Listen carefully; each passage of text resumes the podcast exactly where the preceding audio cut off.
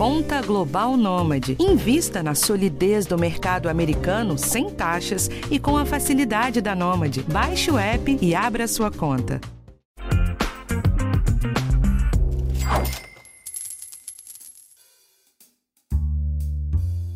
Como essa série é para entender os desafios de 2022, tem pouca gente melhor que ela para falar sobre isso. Nessa edição da Conversa com Especialista, eu falo com a Nath Finanças, que entende como poucos os perrengues financeiros que esse ano tem pra gente. Eu sou Rafael Martins e esse é o podcast Educação Financeira do G1. Seja como Nath Finanças ou como Natália Rodrigues, ela dispensa apresentações. São quase 300 mil inscritos no YouTube, mais de 400 mil seguidores no Instagram e 500 mil no Twitter. Ela começou com conteúdo de finanças focado para um público que estava esquecido, que é quem tinha pouca grana para guardar. Agora, em pouco mais de 3 anos, ela formou uma empresa com 12 funcionários e que te ensina não só a cuidar bem das suas contas, como dar dicas para pequenos empreendedores. A Nath evoluiu muito no meio da pandemia e eu queria entender com ela como foi o paradoxo de ter uma empresa em crescimento enquanto tentava orientar o público no meio de um turbilhão que foi a Covid-19. A gente falou sobre o que mudou e como ela se adaptou a esse momento. Além disso, ela conta quais os principais desafios que 2022 deve trazer e como ela tem inserido isso no conteúdo que ela produz. Vamos ouvir? Nath, eu queria saber sobre esse novo slogan que você criou, Finanças Reais para Pessoas Reais. Explica ele pra gente. Eu vejo que eu decidi antigamente, quando eu criei Nath Finanças, eu tinha colocado que é educação financeira para pessoas de baixa renda. Eu foquei nisso durante esses dois anos e meio, quase três anos. Só que de um tempo para cá, eu sei que não é só pessoas que são assalariadas, que ganham um salário mínimo que me acompanham. E sim pessoas que putz, acabei de ser promovido, como é que eu faço com essa grana? Olha, eu ganho um pouquinho mais aqui, mas eu não sei me organizar. Então eu coloquei esse slogan de do ano passado para cá de finanças reais para pessoas reais porque é a realidade brasileira. Quando a gente fala de finanças, não é só para uma parte da população que pode guardar dinheiro, e sim também para quem tá conseguindo se virar nesse ano pandêmico, nesse momento difícil, pessoas que tanto precisam do auxílio emergencial ou tanto pessoas que tiveram redução salarial nesse momento difícil, é para falar com diversos públicos que é no total, infelizmente, eu queria que não, não fosse, né? Mas é a realidade brasileira, que é, infelizmente, não ganha o suficiente, às vezes, para você conseguir ter um lazer, para você conseguir realizar algumas coisas e sempre correr atrás, faz dois, três, três empregos para conseguir ter um mínimo aí de dignidade. E o que mais mudou no seu trabalho desde a chegada da pandemia? Quando veio a pandemia em 2020, eu tava falando no comecinho, até fevereiro, sobre o carnaval, de como você pode economizar no carnaval, como você pode levar sanduíche pra ir pra praia, dicas de economia doméstica. Veio pandemia em março. E aí, como é que fica? Teve gente que falou sobre como investir na bolsa, agora é a hora que a taxa Selic estava baixa, 2%, então essa é a hora de investir na bolsa, vamos que vamos. Mas o meu público, ele perdeu emprego. Ele tá precisando receber renda. Então, eu foquei em falar nesse, nesse período sobre o auxílio emergencial, porque não tinha sido aprovado ainda. As pessoas estavam inseguras, com medo se realmente iria ser aprovado. Sobre o saque do FGTS, que foi realizado, é, o saque emergencial, eu foquei bastante sobre esses assuntos, sobre dívidas, negociação, como receber auxílio emergencial, como receber o saque do FGTS, como entender esse mundo financeiro que estava difícil para todo mundo. Eu vejo que é isso. E cobrar também os governantes, eu foquei bastante nisso. Antigamente, né, em, 2000, em 2020, é, queriam aprovar o Corona Voucher de 200 reais, né? E eu falei junto com outras pessoas que também são influentes para aprovar o auxílio emergencial com valor mais justo para a população de baixa renda e deu muito certo. A gente sabe que era necessário, não era algo que as pessoas só queriam usar para ir no churrasco, sabe? As pessoas estavam usando para realmente se alimentar. E esse foi meu foco durante esses dois anos. Eu poderia estar falando sobre investir na bolsa, porque também estava investindo na bolsa, porque eu tive uma sessão financeira em 2020 é, porque eu cresci muito rápido na internet, né? Se for para colocar minha trajetória aí, tem três anos, não tem nem, sabe, quatro anos aí de internet. E cresceu muito rápido. Então, eu investi na bolsa, mas eu quis focar, na verdade, em falar com o meu público que estava precisando dessa grana, de como lidar com esse momento difícil, de redução salarial, enfim, de todas essas questões que aconteceram e acontecem no dia a dia. Nath, eu queria que você contasse também como foi esse período para você como empresária mesmo.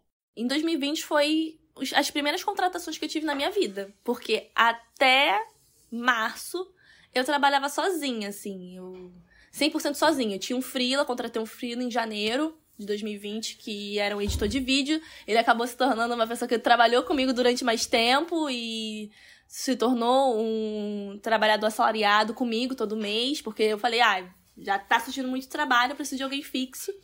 E foi as primeiras contratações que eu tive. Foi a partir dali que comecei também a falar sobre a Natália empresária, porque as pessoas podem ver que criador de conteúdo, pessoas que falam na internet sobre um determinado assunto, acham que faz tudo sozinha. Eu fazia até um certo ponto e depois eu comecei a delegar essas tarefas e foi a melhor coisa que eu fiz da minha vida de investir nessas pessoas, sabe? E como eu me formei em administração de empresas, eu sempre falei, se eu for para ter uma empresa, tem que ser uma empresa onde valorize o colaborador, porque eu já fui CLT, eu sei como é levar marmita, eu não quero que as pessoas levem marmita, entendeu? Eu quero que elas tenham um vale refeição, alimentação, um plano de saúde, um plano odontológico, e tudo isso requer investimento, né? Então fui fazendo isso aos poucos, porque um momento de pandemia é um momento também de certeza, de medo, de pessoas que a gente ama muito acabando perdendo essas pessoas. Então é um momento sensível. Hoje a gente tem no total 12 pessoas trabalhando e de produção, roteiro, edição, economista, porque eu não sou economista. Acho que é importante deixar aqui bem claro que finanças pessoais é diferente de economia. Então, contratei uma economista para falar de assuntos como a nota de 200 reais. Você lembra? Que teve. Ai, o pessoal, ai meu Deus do céu, o que, que aconteceu com essa nota de 200 reais? O que que tá acontecendo? Isso é lavagem de dinheiro? Como é que é isso? E eu explicar sobre esse assunto num termo é, econômico. E aí eu trouxe a minha economista para falar sobre esse e diversos outros assuntos. E foi, não foi fácil, confesso para você. Porque imagina, eu vendo uma população pa passando dificuldade, voltando para a linha da pobreza, e ao mesmo tempo eu crescendo como empresária, mas também pagando bem as pessoas que trabalham comigo. E a gente sabe que foi poucas empresas que conseguiram se manter nesse momento que a gente passou nesses dois anos e está passando, de se manter estável. E como que foi esse paradoxo de ter uma empresa em crescimento enquanto você cria conteúdo no momento de crise? Eu fiquei com muito medo, né? Porque quanto mais você cresce, você fica receosa. Ai, meu Deus. Eu fico muito feliz em ter esse crescimento, mas também tu fica, bate às vezes uma síndrome de impostura. Será que realmente isso está dando muito certo? Ou eu tenho que guardar o máximo de dinheiro possível que isso vai acabar algum dia? Mas eu vejo que o meu público, ele acompanha junto comigo, porque eu sempre fui 100% sincera e verdadeira. Eu conto abertamente sobre o que, eu faço de benefício para as pessoas que trabalham comigo, que são meus funcionários. Eu conto sobre o faturamento da minha empresa. Para mim, foi muito tranquilo, porque eu sempre fui 100% sincera com eles. Então, quando eu tive um faturamento é, bom, eu contei para eles. Quando deu algo errado, eu também contei ter essa transparência fez eu não perder o público que me acompanha desde o começo. Pelo contrário, eles ficaram felizes com o meu crescimento. Eu não deixo eles para trás. Eu não vou falar assim, olha, gente, vou cobrar aqui para vocês mil reais em um curso e vocês que lutem para pagar. Pelo contrário, eu faço ações para ajudar quem não pode pagar, porque eu sei que tem gente que me acompanha, mas não tem condições financeiras no momento, mas querem aprender para quando tiver uma grana, saber lidar com aquela grana, sabe? Não deixá-la sumir do nada por conta de muitos gastos, enfim enfim. Então, ser sincera e trazer esse conteúdo para as pessoas de uma forma sincera, mostrar que eu tô crescendo sim, mas tem momentos que são bons, tem momentos que não são tão bons assim, acho que fez eu não perder essa comunidade, pelo contrário, né? Crescer ainda mais. Então tem Natália, tem gente que acompanha a Natália empreendedora, que se inspira, a Natália que era estudante de administração e tá querendo fazer faculdade de administração e se inspira no, na profissão tem pessoas que me acompanham por finanças pessoais. Então, pelo contrário, né? Eu ganhei públicos diferentes. Antes era 100% finanças e hoje tem um misto de, de pessoas que querem conhecer diversas Natálias ao mesmo tempo que é a mesma pessoa. Eu volto já com mais perguntas para Nath Finanças.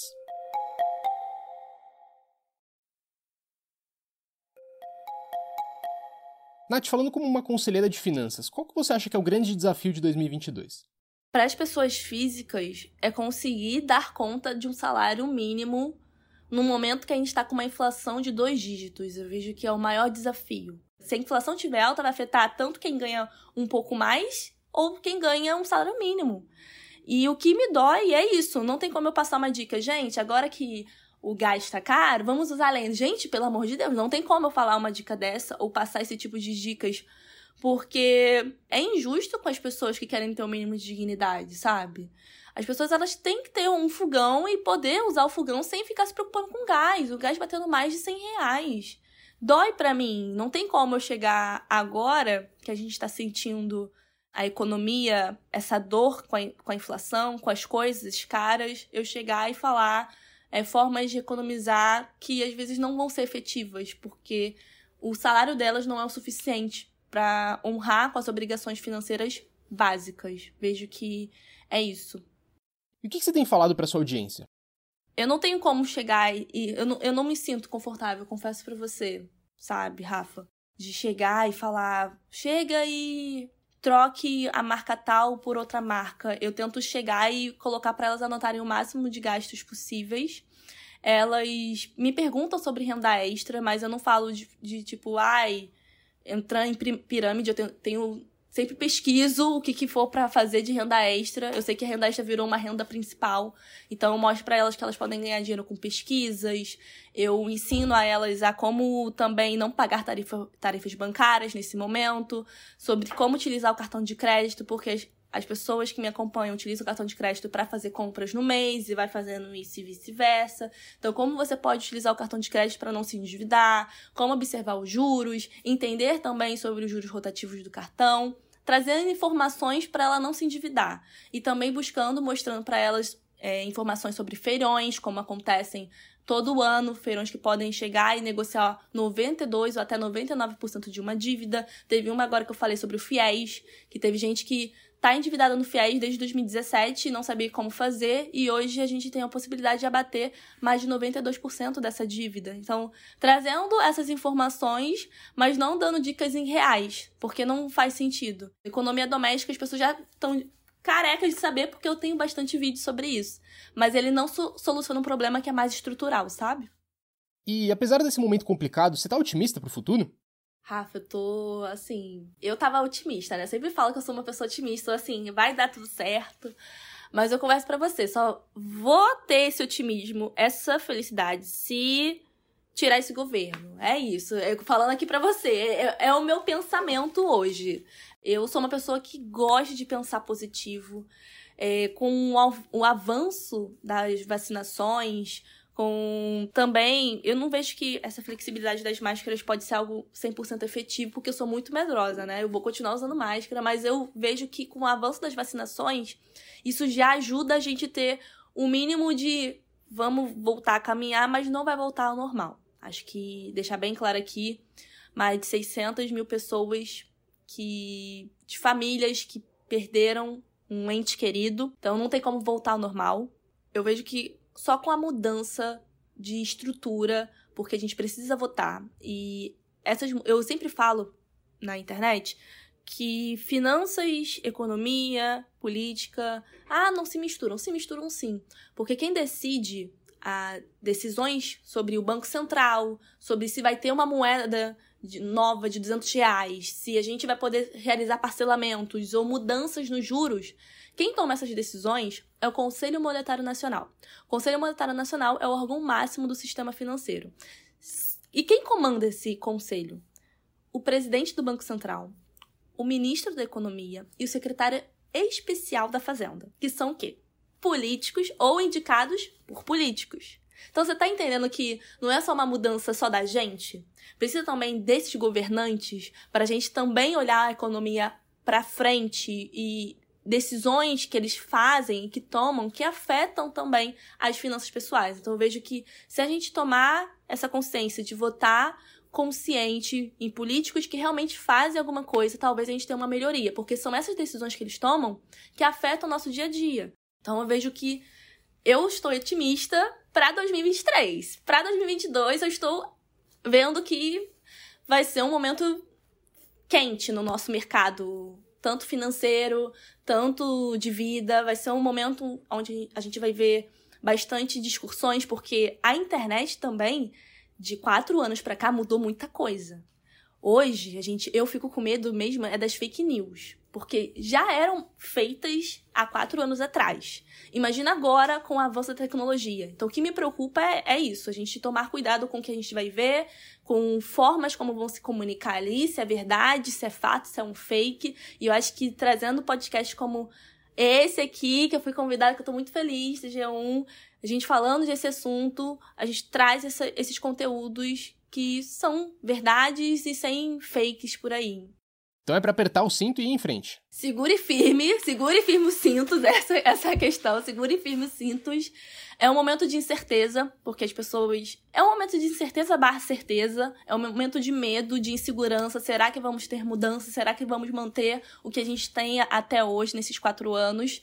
E me acompanhe também. Acho que é importante acompanhar as pessoas que você gosta, que você admira que trazem informações legais não só de finanças, mas também de economia. Então aperte o cinto, que você vai ver muitas informações por aí, mas nem todas são verdadeiras. Mas eu vou estar aqui e outras pessoas, como principalmente o G1, que sempre traz informações incríveis e podcasts informações seguras para você se basear, tanto de como se organizar, como entender uma economia e decisões que vão ser tomadas daqui para frente. Nath, obrigado pelo papo. Quer deixar um recado final? Ai, obrigada pelo convite. De verdade, é uma honra estar aqui no podcast de vocês e batendo esse papo, trazendo também um pouco mais da minha visão, além de Nath Finanças. Muito obrigada. Qualquer coisa, você que está me assistindo aí, escutando, né? É só você me acompanhar nas redes sociais, que é Nath Finanças em todas. Então, tô em qual, qualquer rede social, você vai botar Nath Finanças, eu tô lá. E com certeza, se você tiver com alguma dúvida, pode mandar mensagem que eu, junto com a minha equipe, a gente vai te responder e te dar essa assistência. Muito obrigada pelo convite.